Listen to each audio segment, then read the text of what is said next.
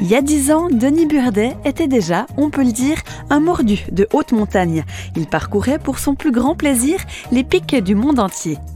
Il y a dix ans, en fin 2011-2012, on était avec euh, mon ami en voyage en Argentine. Avec elle, on avait fait notre première de la face nord de la guerre par la voie classique. Euh, moi, je suis né à Châteaudet et on a fait beaucoup de ski avec euh, mon père et ma mère, qui est prof de ski.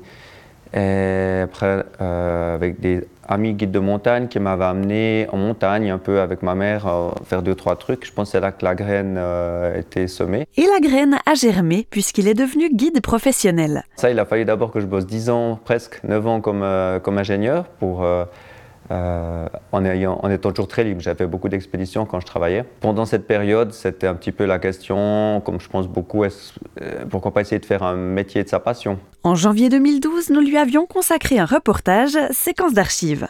Un matin enfin, le beau temps semble être de retour. Mais jusqu'au dernier mètre, cette paroi ne nous facilitera pas la On peut être neuchâtelois et guide de haute montagne.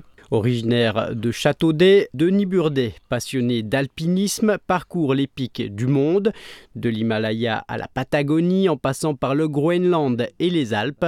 En l'an 2000, il choisit de faire de sa passion son métier. Il fallait habiter à plus de 1000 mètres, donc c'est un métier uniquement pour les, montagnards des Alpes. Et puis après, ben, la montagne, ça s'est démocratisé. On a vu qu'il y a des gens du Jura, d'ailleurs, qui avaient un niveau même parfois plus fort, plus haut que les montagnards. Et donc la montagne maintenant, c'est devenu vraiment euh, mondial. Peu importe où on habite, on peut, on peut pratiquer la montagne. Des expéditions à l'autre bout du monde, préparées depuis son camp de base neuchâtelois, sont les plus impressionnantes, mais elles ne représentent qu'une partie de son activité. Il y a par exemple des gens qui voudraient faire une montagne, n'importe laquelle. J'ai parlé du Cervin, mais ça peut être une longue voie d'escalade, une cascade de glace, une randonnée à ski. Quelqu'un qui aimerait faire une de ces activités. Ils ont possibilité de contacter un guide, donc moi ou un autre évidemment. Je fais trois camps de randonnée à ski avec les, avec les jeunes, avec les écoles, pour sensibiliser les jeunes aussi avec le, tout le, domaine du ski, le hors-piste qui fait tant peur. Euh, comment est-ce qu'on peut apprivoiser ça pour que, pour que ça devienne beaucoup plus sûr? Son credo, faire partager sa passion avec son ami. Denis vient de lancer un ambitieux projet de salle d'escalade. De viser à 4 millions de francs, ils espèrent l'ouvrir en 2013. Les autorités cantonales sont déjà conquises, elles ont d'ores et déjà mis un terrain à disposition à Colombier. Un beau cadeau. Énorme, essentiel, parce que sans ce terrain, le projet ne pouvait pas voir le jour, puisque sur tout le littoral, avec tous les, les renseignements pris, il n'y avait pas un bout de terrain disponible pour le construire. Le 10 janvier, une soirée de soutien pour la première salle d'escalade de l'arc jurassien se tiendra à Neuchâtel en présence de l'alpiniste Ulichtek. Bah, ça me ramène déjà à 2011 tout ce qu'on a fait, c'est vrai. Euh, c'était une année riche euh, où on a pris un peu bien du temps pour nous.